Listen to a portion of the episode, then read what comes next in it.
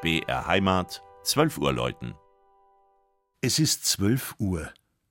Das Mittagsläuten kommt heute von der Pfarrkirche St. Blasius im mittelfränkischen Reitenbuch.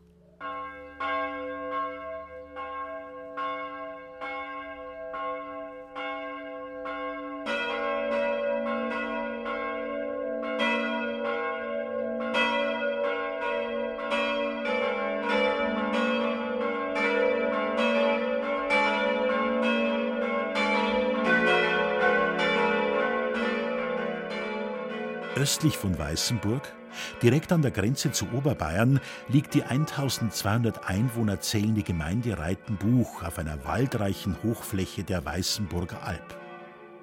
Der Ort hat eine lange Geschichte.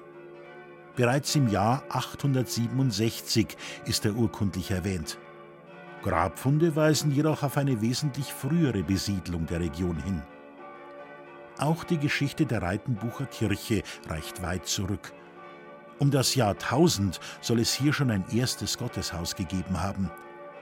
Der heutige stattliche Bau wurde in den Jahren 1889 bis 1897 im neugotischen Stil errichtet und erhielt eine reiche Ausstattung. Aus der Erbauungszeit stammt auch die größte Glocke des fünfstimmigen Geläuts.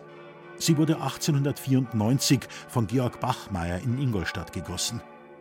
Die drei mittleren kamen 1950 auf den Turm und die kleinste und älteste Glocke schuf der Eichstätter Gießer Matthias Stapf im Jahr 1787. Vom Figurenschmuck des Gotteshauses ist insbesondere die Reitenbucher Madonna erwähnenswert, eine spätgotische Marienfigur, die ursprünglich aus der heute evangelischen Kirche im benachbarten Nenslingen stammt und 1811 erworben wurde.